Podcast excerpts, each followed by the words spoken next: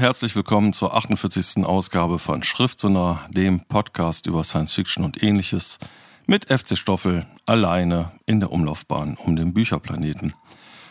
Ja, und ich werde das Gefühl nicht los, äh, allmählich dann doch zur alten Form wieder aufzulaufen, denn diesmal ist äh, quasi alles dabei, äh, was Schriftsonar so bisher gemacht hat. Äh, es geht los mit einer Kurzgeschichtensammlung äh, von Paolo Bagigalupi äh, namens Der Spieler. Dann haben wir ein Buch auf Englisch, The Dervish House von Ian MacDonald.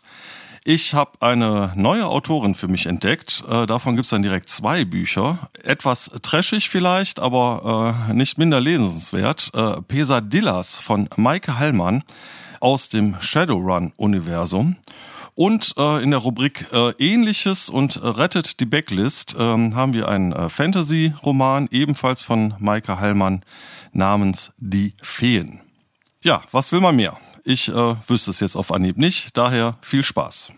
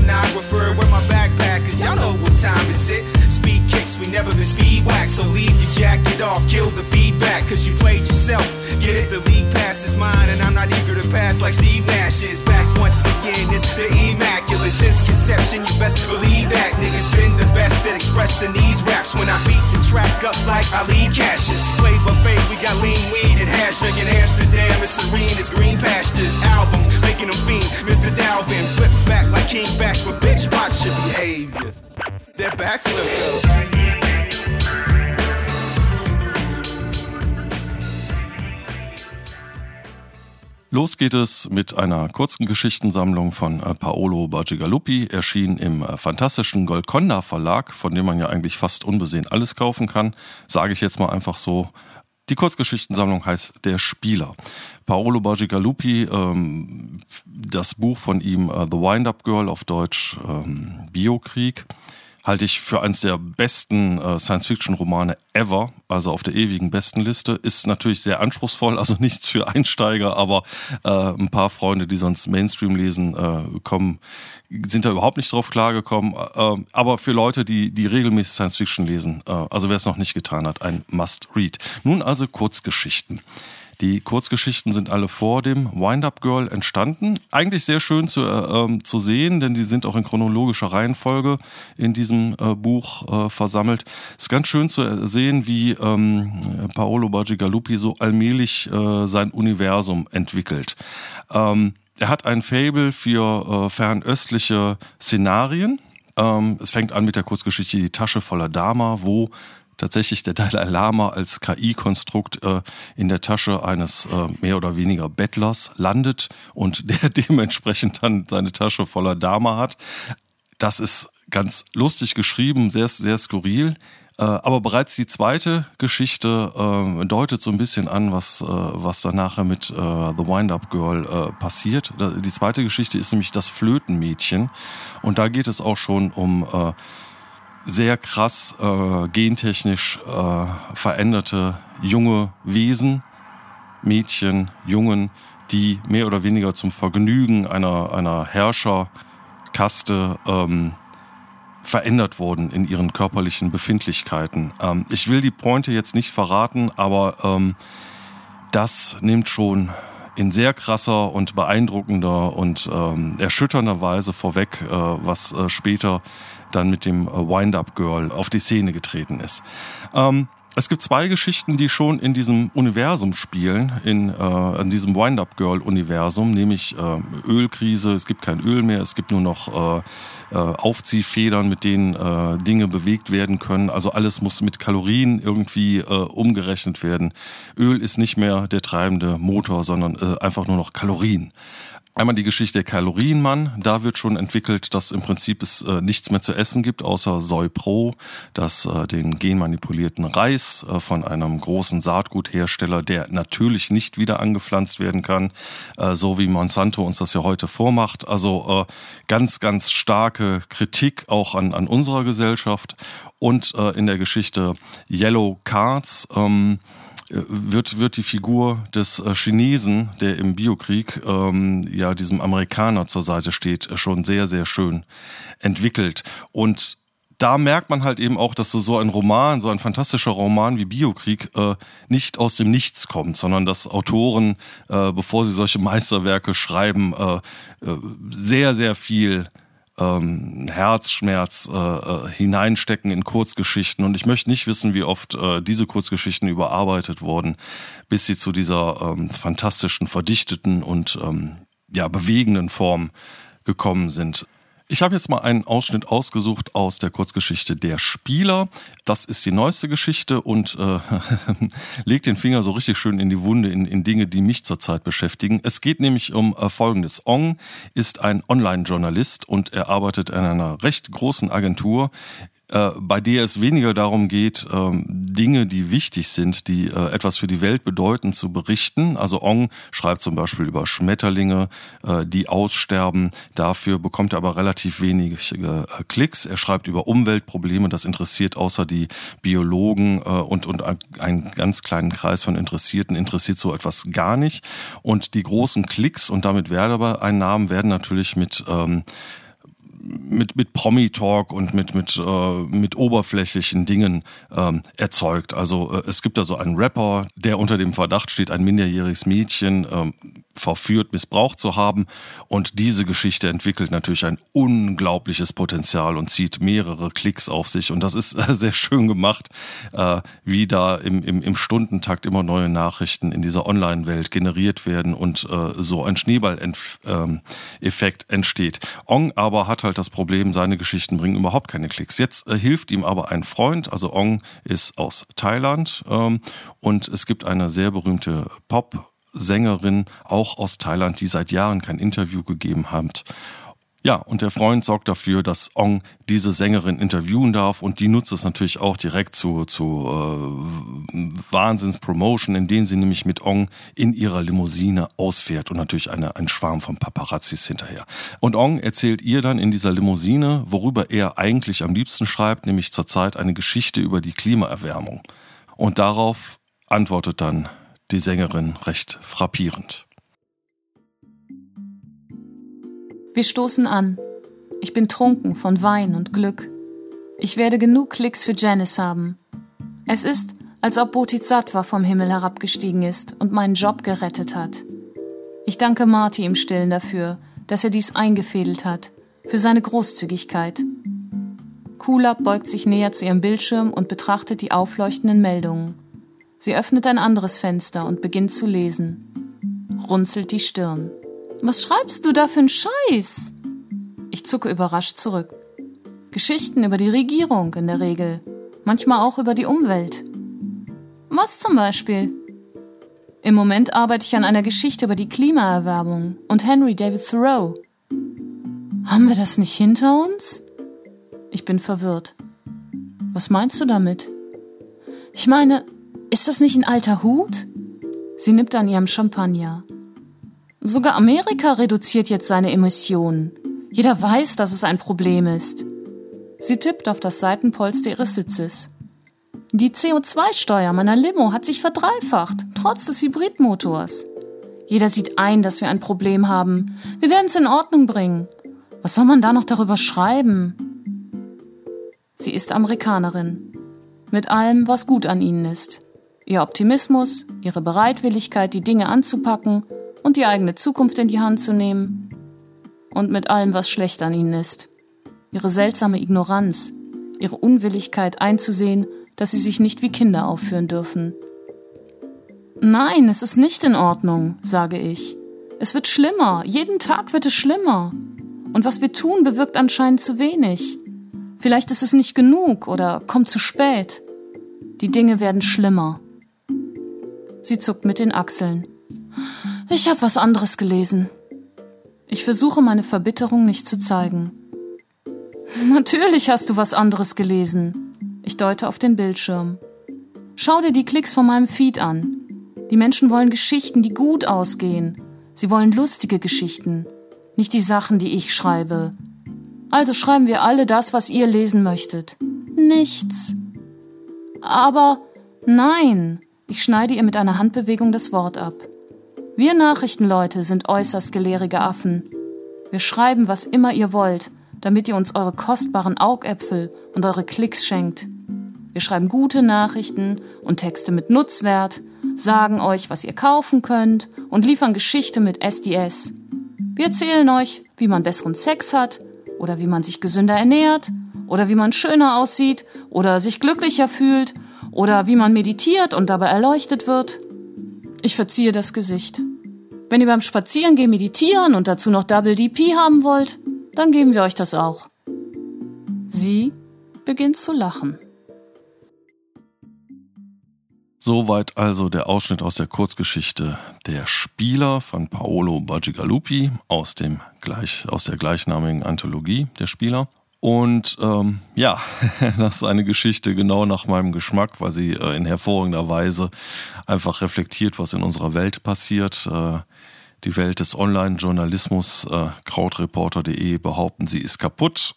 In gewisser Weise ist sie das ja auch. Äh, das Diktat der äh, Klickzahlen, das Diktat der Einschaltquoten äh, produziert ein Mainstream-mäßiges, massentaugliches Programm, aber nichts, was auch nur irgendein wirklich bewegen würde. Ausnahmen natürlich ausgeschlossen.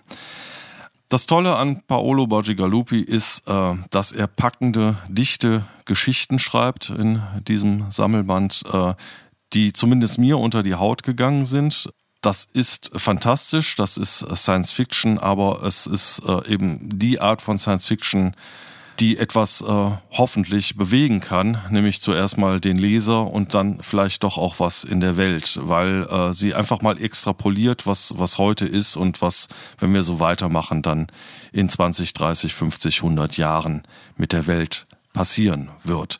Das Schöne an äh, den Geschichten ist, dass sie ähm, auf eine Art zwar dystopisch sind, aber immer wieder Menschen darin äh, nicht aufgegeben haben und äh, immer noch daran glauben, dass man Dinge verändern kann, dass man sich selber verändern kann, dass man seinen Prinzipien treu bleiben kann.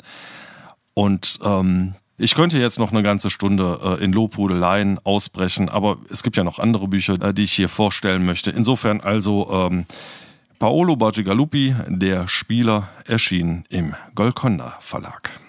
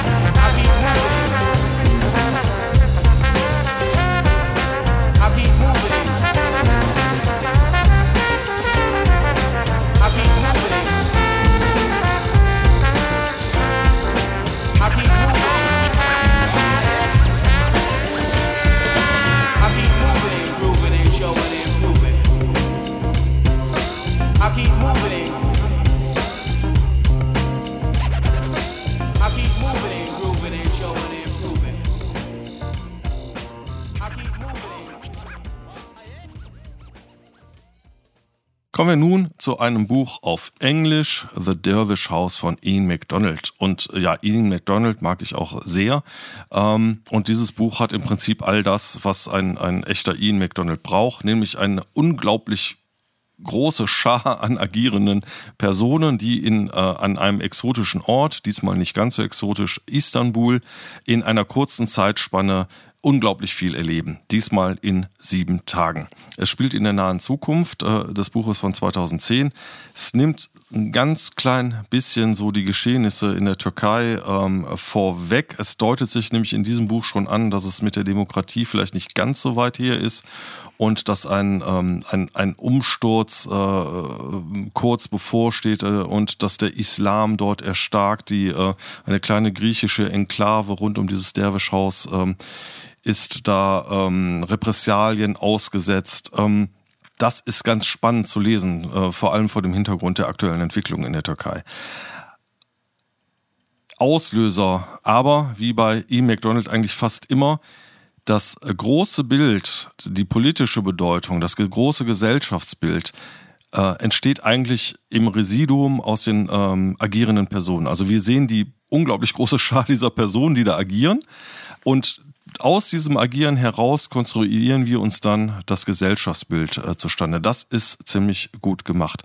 Das spannende Element in dem Buch ist, dass es am Anfang einen äh, terroristischen Akt gibt in der ähm, in der ähm, Straßenbahn. Es gibt ein Selbstmordattentat äh, in der Form, dass eine Frau ihren Kopf explodieren lässt und äh, glücklicherweise wird dabei niemand verletzt. Aber das hat doch auf, auf, auf eine Vielzahl von Leuten in verschiedener Weise einen, einen ganz äh, starken Effekt und bringt die Handlung in Gang. Ich kann jetzt fast gar nicht auf alle Personen eingehen. Ähm, ich ich, ich roll das mal äh, vielleicht so ein bisschen äh, von, von hinten auf. Ähm, also wir haben einen Schuljungen, Jeanne, mit einem Herzklappenfehler, der äh, auf keinen Fall erschreckt werden darf und deswegen Ohrenstopsen in den Ohren hat. Und ähm, der äh, muss fast die ganze Zeit zu Hause rumsitzen und äh, lässt einen Roboter über die Dächer wandern. Der Roboter kann sich in die Form von Affe, Schlange oder Vogel annehmen und hat natürlich eine Kamera drin und es ist ferngesteuert und äh, er sieht dann zu Hause über seinen Rechner, kann er somit quasi in die Welt eintauchen. Und äh, dieser Roboter hat halt eben auch dieses ähm, Selbstmordattentat mitbekommen und hängt sich dann an verschiedene Personen dran und Jeanne äh, findet dann so ein Bild oder meint etwas ähm, darüber hinaus zu finden. Er erzählt es seinem Nachbar, ein Grieche, Georgis Ferentio, ähm, der einmal ein brillanter Wissenschaftler war und die Theorie entwickelt hat, dass große Erkenntnisse sich meistens dann einstellen, wenn unser Gehirn über minimale Informationen äh, verfügt. Je mehr detaillierte Informationen wir zu einem bestimmten Sachverhalt haben, desto weniger sind wir in der Lage, das große Bild zu sehen damit ist er ziemlich angeeckt in seiner Fakultät und äh, ein, ein ähm, er ist Grieche, ja, und es hat es halt schon allein deshalb schwer an, an der türkischen Uni und wurde dann auch da tatsächlich von einem äh, mehr oder weniger gemobbt, wird jetzt aber von der Regierung äh, zu einem Think Tank eingeladen. Und in diesem Think Tank geht es darum, es gibt eine Bedrohung, eine nicht näher definierte Bedrohung. Die Regierung geht davon aus, dass es äh, demnächst in naher Zukunft einen, einen Anschlag geben wird. Und hier soll äh, ein bisschen ja, Blue Thinking betrieben werden. Einfach mal überlegen, was könnte alles passieren. Und äh, recht am Ende des Buches, ähm, es ist ein kleines bisschen jetzt ein Spoiler, aber ich finde diese Stelle so stark. Recht am Ende des Buches äh, schafft es dann Ferentio seine Theorie auszubreiten und äh, zum vernichtenden verbalen Schlag gegen äh, seinen Konkurrenten, den Türken, der ihm da so fies geschasst hat an der Uni, auszuholen. Und das hören wir uns mal eben kurz an. Nonsense. Ogun Saltuk spits out the word, a wad of rage. Errant nonsense. replicators in the gas, terrorist cells, nanotech jihad. This isn't speculation. This isn't even blue sky. This is pure science fiction. The lone rider looks up and utters a clear, Excuse me, but Saltuk's bile is high and he talks over the man. No, no, no, this will not do. I want Professor Ferentinu's statement, all the questions and answers struck from the records of this session. Why? Saber asks. Firstly, Professor Ferentinu's theory is perfectly valid in terms of the purpose of this session. Secondly, he gives evidence of a crime. the abduction of this Mr. Hasguler. Thirdly, if there's any merit in them, as Professor Ferentinu himself said, it is imperative that police and security forces investigate immediately. You ask for blue sky thinking, Yusuf Yilmaz, the journalist says. You got it. What's wrong with that? In terms of the professor's evidence, it makes sense. Saltuk's lip chewing has come a cheek twitching. Evidence? A nine year old boy is hardly a credible authority. There is blue sky thinking, and there is palpable fantasy. We require some intellectual rigor here, not an exercise in join the dots and seeing a face. No, no, no. I can't allow this because the professor has made the cardinal error of deducing too much from inadequate sources. There is a cardinal error here, Georgius Ferentinu thinks, but it is you who have made it, Ogun Saltuk. You have alienated your own experts, and to that first error add a second and fatal error that you don't know, but your audience knows, and I know, and with which I will now kill you. You say inadequate sources, Georgius says. His hands are steady now, his voice is steady now, and clear. Should you not rather say minimal sources? What? Saltuk sees it now. There is nothing he can do about it. Cognitive discontinuity, the theory that intelligence, working on minimal information, can make leaps of intuition far beyond those achievable by directed thinking that's the theory, if I remember correctly. A sufficient, rich, and diverse ecology of information, with no data outweighing any other. Isn't that the theory? Ogun Saltuk can't speak. There is a cognitive discontinuity here. He is being shown that he does not understand his own theory. What is the title of your book, Professor Saltuk? Georgios Ferentinu asks. Ten years he has waited for this, and at the end, it is a pitiful and poor thing to see a man destroyed in a public forum. But Georgios will have it, every syllable of it. No one revenges like the Greeks. Great leap forward, Saltuk says. To his credit, his voice is clear and loud, but his face is pale as sick. Yes, how ignorance really is bliss, Georgios says. Ja, soweit also der Ausschnitt aus äh, House von ähm, Ian McDonald und ähm, ja, Saltok hat sich da sozusagen selber demontiert und ich, ähm, ja, diese Theorie, die, die gefällt mir ganz gut, dass man eben das große Bild äh, äh, nur dann sehen kann, wenn man über nicht allzu viele Informationen verfügt. Ähm, es gibt noch andere Figuren in diesem Roman. Es äh, gibt da einen äh, Börsenmakler, der äh, mit seiner mit, ähm, ja, mit seinen Kumpels einen ganz großen Börsenkuh plant, indem er halt äh, radioaktiv verseuchtes Gas äh, versucht zu verkaufen. Und es ist äh, sowieso die heißeste Woche des Jahres. Ähm, es wird immer heißer und heißer und heißer und äh, so schafft er es dann ähm, auch, sich das zunutze zu machen, um da einen Millionendeal einzufädeln und natürlich um diesen Millionendeal ähm, durchzu äh, äh, ähm, äh, bringen und äh, seine Sinne zu schärfen für seine ganzen Aktienhandel, der sowieso im Cyberspace stattfindet. Da werden auch ständig Drogen genommen, und zwar Nanodrogen. Ja, also dieses Thema Nanotechnologie zieht sich durch das ganze Buch. Wir sind auch auf der Seite von Leila, eine Buchhalterin, die zu ihrem Cousin zweiten Grades abgestellt wird von ihrer Untertante.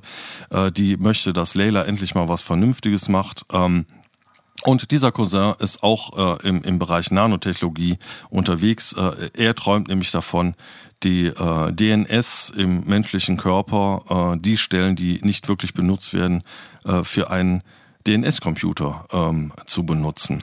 Und ähm, ja, es ist ein, ein, ein Panoptikum an Personen. Jede Person, äh, es gibt noch dann äh, die, die, die, die Frau dieses Börsenhändlers, Aische, ist eine Kunsthändlerin. Sie wird von einem ähm, mysteriösen Mann auf die Suche nach äh, dem Malified Man geschickt ein, ein sagenumwobenes Relikt. Es geht nämlich die Sage herum, dass ein Mann in, in grauer Vorzeit irgendwann nur noch Honig gegessen hat, bis er daran gestorben ist und sich dann auch in Honig begraben lässt. Und 100 Jahre später sollen dann, ähm, wenn dann alles verflüssigt ist und zu einem großen Honigpaste ähm, zusammengebacken wurde, soll äh, ein, ein kleines Stück dieses Honigs äh, ewige Gesundheit äh, bewirken und ein langes Leben. Es kommen unglaublich viele Sachen zusammen in diesem Buch. Es ist fantastisch konstruiert. Ähm, es ist irre zu lesen, aber es ist genau das.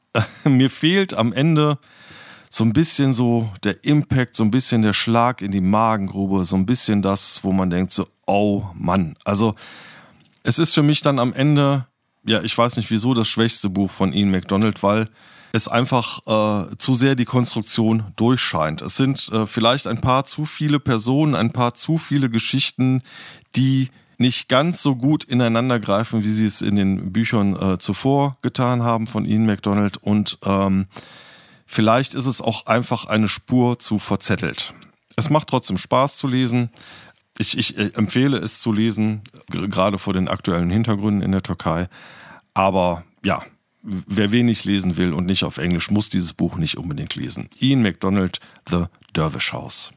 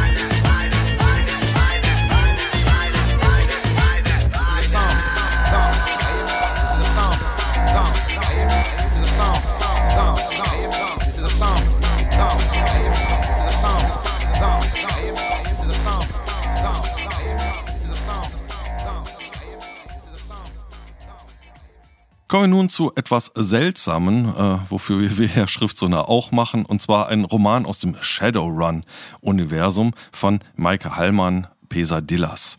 Was ist das Shadowrun-Universum? Shadowrun ist äh, ein äh, Rollenspiel. Ich habe früher mal das Schwarze Auge recht lange gespielt, ähm, macht das jetzt inzwischen nicht mehr. Ähm, ich gehe mal davon aus, dass, dass, dass ihr wisst, was Rollenspiele sind, äh, ganz kurz. Also äh, es gibt einen Spielleiter, der erzählt Geschichten und man selber hat eine Figur, die man dann agieren lässt und in einigen Situationen, äh, wenn zum Beispiel gekämpft wird, kommen Würfel zum Einsatz, um äh, ein, ein bisschen dieses Zufallsmoment äh, hineinzubringen. Also nicht jeden Schlag, den ich mit meiner Figur ausführe, trifft auch. Das hängt vom Würfelglück ab. Ähm, Shadowrun-Universum äh, ist in der nahen Zukunft angesiedelt. Und es ist so eine Mischung aus, aus, aus, aus Cyberspace und äh, Fantasy. Äh, dementsprechend gibt es in diesem Roman äh, recht seltsame Gestalten.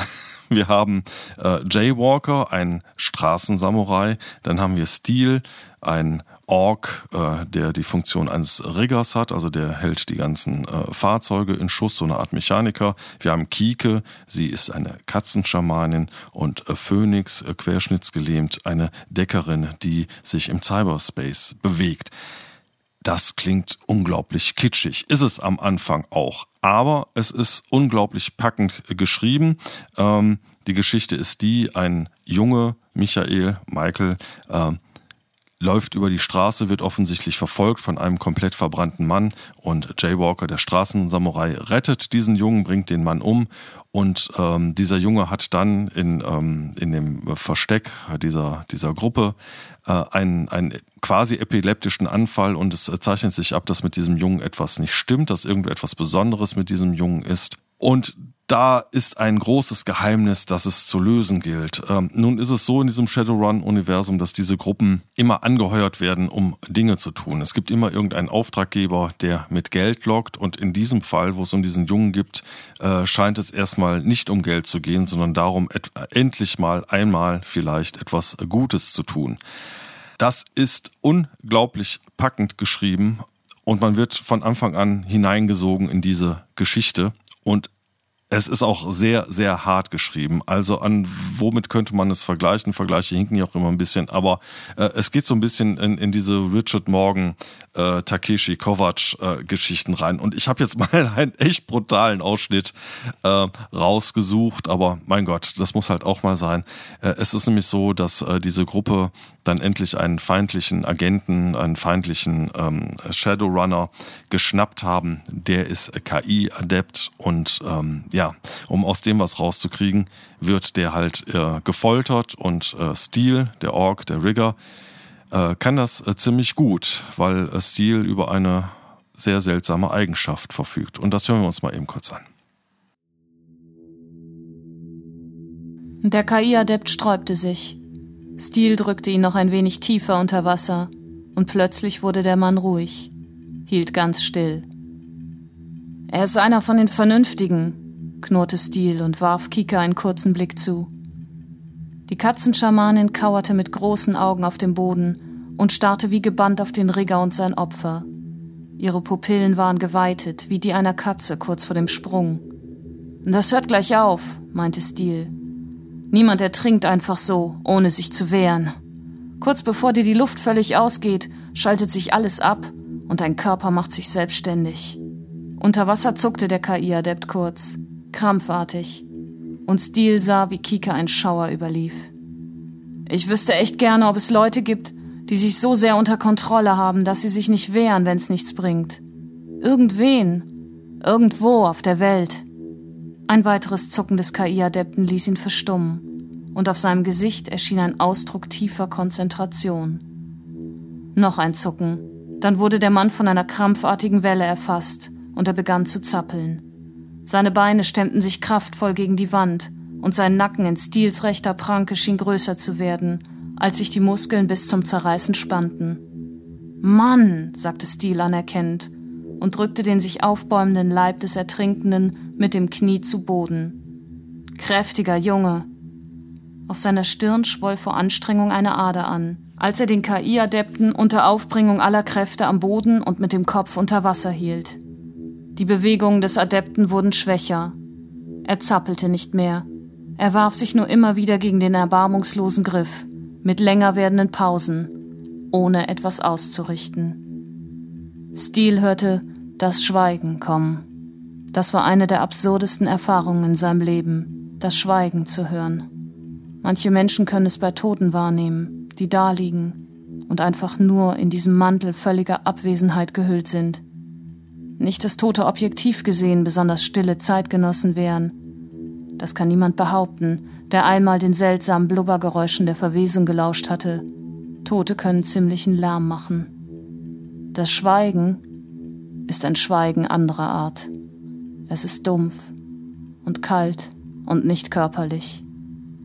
Es ist wie das Wachsein nach einer durchwachten Nacht, wenn man im ersten Morgengrauen am Fenster steht und der Hunger in den Eingeweiden zu rumoren beginnt, aber dumpf, unwirklich, so dass man nicht weiß, ob es wirklich Hunger ist.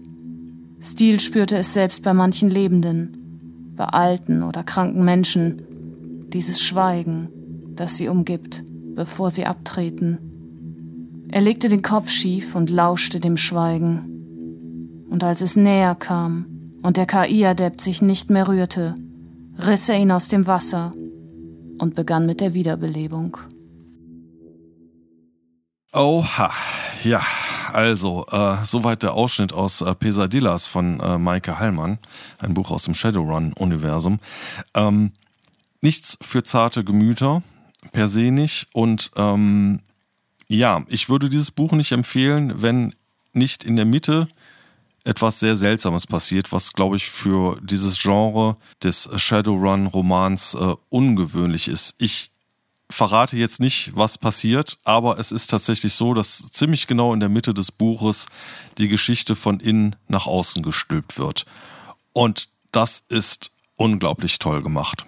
Und was auch noch unglaublich toll gemacht ist, die Figuren packen einen dann doch. Die Figuren leben. Gerade dieser Ork äh, entwickelt Qualitäten, äh, mit denen man nicht gerechnet hat.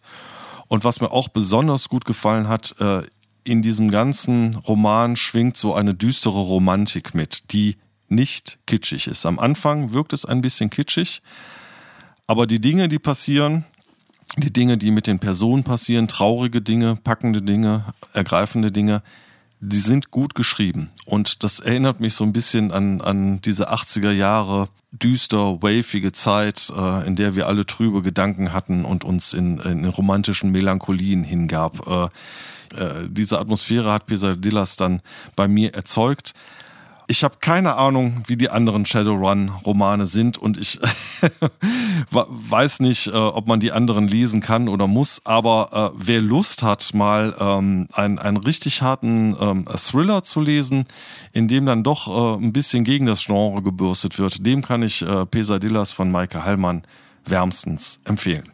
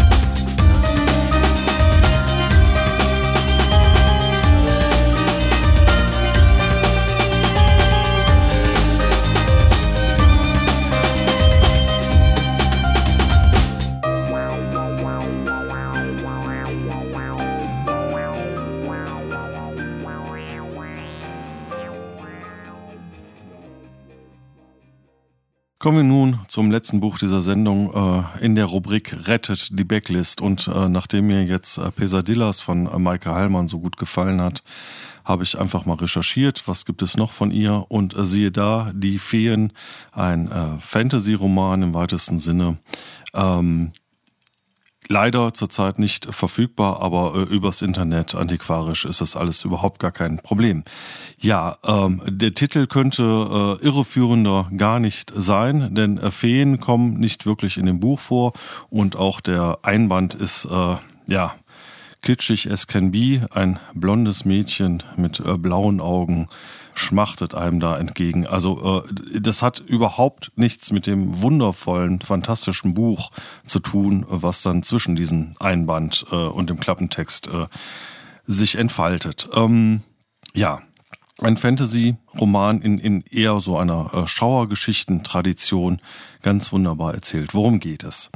Benny ist ein 14-jähriger Junge, dessen Mutter gestorben ist und äh, der unter Gewaltausbrüchen leidet, sich äh, zunehmend we immer weniger im Griff hat und äh, mit seinem Vater auch nicht recht viel anfangen kann und der Vater verzweifelt auch allmählich an diesem Jungen und äh, ja, die letzte Möglichkeit, da in irgendeiner Weise voranzukommen, sieht der Vater dann darin, dass er Benny auf ein schottisches Elite-Internat schickt. Äh, Benny hat, äh, liebt noch in dem Irrglauben, er könnte von diesem Internat irgendwie äh, recht schnell wieder abhauen, aber der Vater setzt ihn da ab und fährt einfach.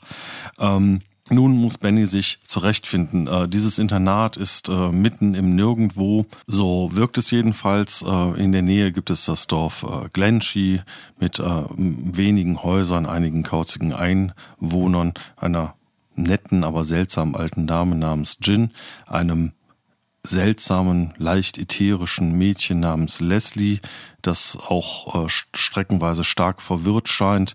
Es gibt einen See, eine Brücke, einen Wolfshund, der auf dieser Brücke Ausschau hält oder etwas bewacht, man weiß es nicht genau. In dem See blubbert es seltsam. Und natürlich gibt es ein Moor in der Nähe. Das ist schon alles recht düster genug, aber das äh, alte Schloss, das alte Castle, in dem dieses Internat sich befindet, auch in dem scheint es nicht so ganz mit rechten Dingen zuzugehen. Ähm, Benny meint, Stimmen zu hören, äh, Schüler verschwinden des Nachts, äh, zumindest äh, ein Schüler ist nachts verschwunden und als er ein paar Tage später auftaucht, äh, das alles vor Bennys Ankunft geschehen, äh, hört er nicht mehr auf zu schreien. Und es gibt ein seltsames System auf äh, diesem Internat. Denn es ist so, dass ähm, zwar zum einen natürlich die Lehrer das Sagen haben, aber in Wirklichkeit haben gar nicht die Lehrer das Sagen, sondern ähm, die Familie McGregor bestimmt mehr oder weniger, was in dem Internat und in diesem Dorf passiert und eben nicht passiert. Und ähm, zu allem Überfluss ist alles der McGregor, auch ein Schüler auf dem Internat, äh, so eine Art äh, Schulsprecher und es wird relativ schnell deutlich, dass der die ganzen Fäden in der Hand hält. Man weiß nicht am Anfang nicht genau warum und wo das hinführt, aber das entfaltet sich so nach und nach. Benny ist auf diesem Internat angekommen und äh, findet ganz gut Anschluss zu seinen Zimmergenossen, aber die Situation eskaliert, weil äh, bereits am ersten Abend äh, ein Streich äh, ziemlich aus dem Ruder läuft und äh, Benny ähm, demjenigen, der ihm den Streich gespielt hat, äh, in einem Wutausbruch die Nase bricht.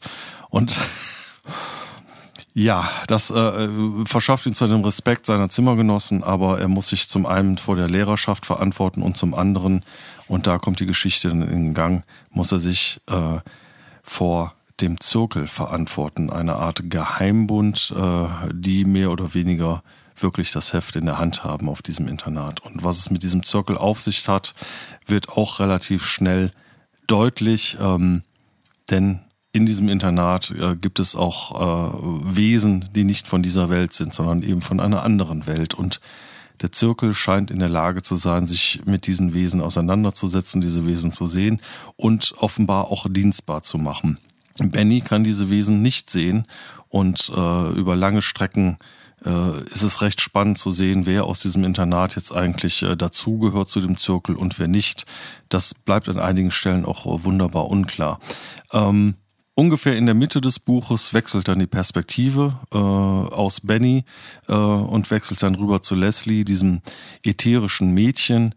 Und es wird deutlich, dass Leslie äh, in dieser Geisterwelt sich sehr gut zurechtfindet und dass sie höchstwahrscheinlich die Schwester von Alistair McGregor ist. Immerhin ähm, trägt sie denselben Nachnamen und äh, aber vollkommen andere Ziele verfolgt als Alistair McGregor. Und ähm, die Situation spitzt sich dramatisch zu, als deutlich wird, dass äh, nicht nur gutartige Wesen wie Pixies und Herdgeister und Windgeister äh, dort in diesem Glenshee-Tal ähm, zu Hause sind, sondern offensichtlich auch einige bösartige oder zumindest sagen wir düstere Gestalten sind. Und äh, Leslie äh, hat entdeckt, dass sich äh, dort eine schwarze Banshee herumtreibt. Und wir hören mal eben kurz hinein, wie es zwischen Leslie an, an ihrer Seite dieser Wolfshund Grau und wie es zwischen Leslie und äh, der schwarzen Banshee zu einer ersten Begegnung kommt.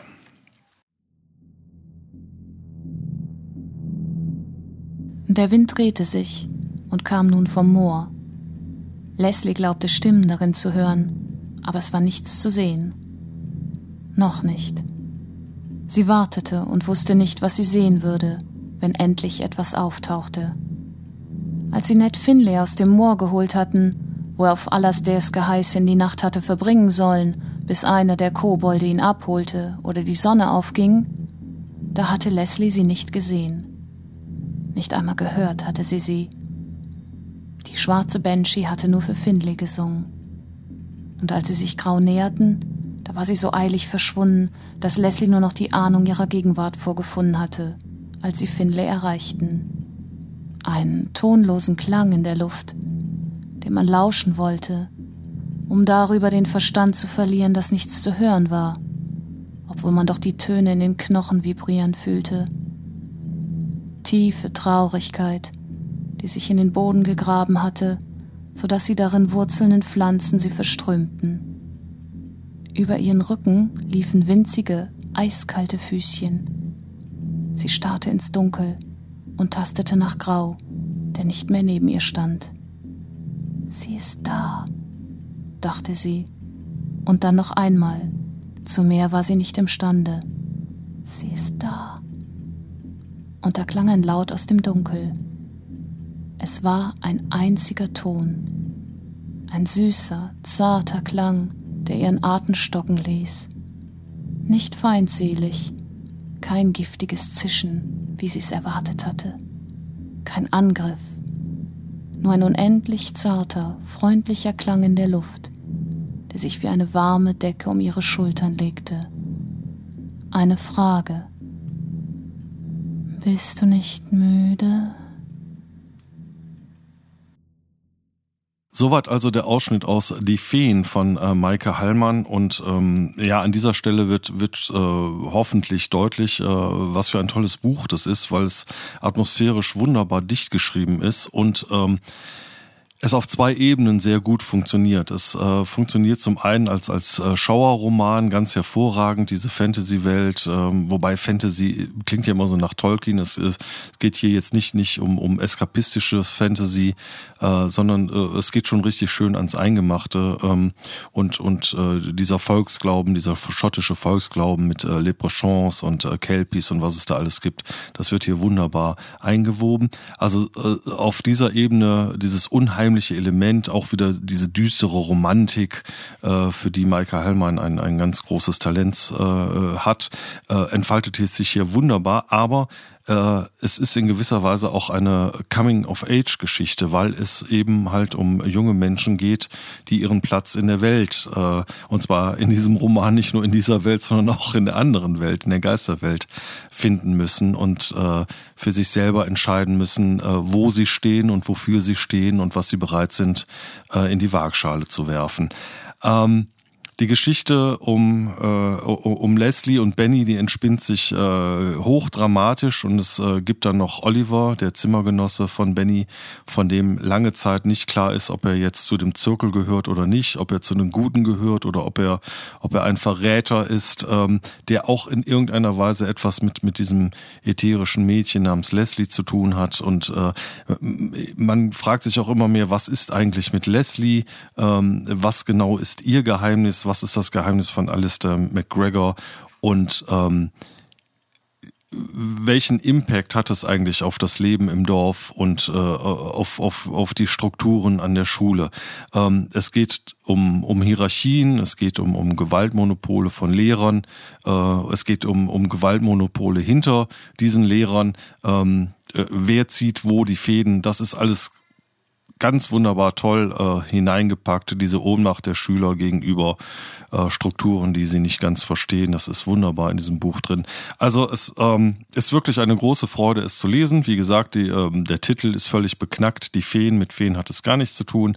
Und auch ähm, das Umschlagsbild ist, ähm, ja, äh, lässt mehr an einen Groschenroman denken. Das ist es aber überhaupt nicht. Es ist ganz tolle, hohe Literatur, Unterhaltungskunst auf höchstem Niveau und ich kann es eigentlich nur jedem empfehlen. Wer, ähm, ich versuche mal einen Vergleich, wer, wer von Dan Sims Kinder der Nacht ähm, gut fand, dem wird die Feen mit Sicherheit auch gefallen.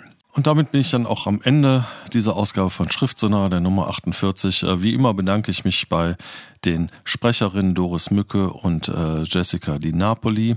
Und komme damit dann zu den letzten Worten. Diesmal, wie könnte es anders sein, aus Die Feen von Maike Hallmann. Und zwar äh, am Ende des Buches äh, schafft es Oliver, der äh, wirklich hochgradig äh, verwirrt ist äh, mit äh, seinen 14 Jahren, äh, wie das ja auch normal ist in diesem Alter, und äh, es endlich irgendwie schafft, sein Unbehagen und seiner Verwirrung Ausdruck zu verleihen und einen, einen Versuch macht zu formulieren, was er eigentlich will.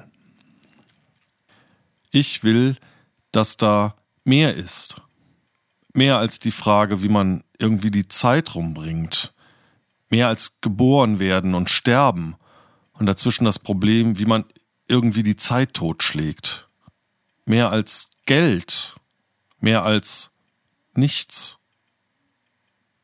In diesem Sinne, schönen guten Abend.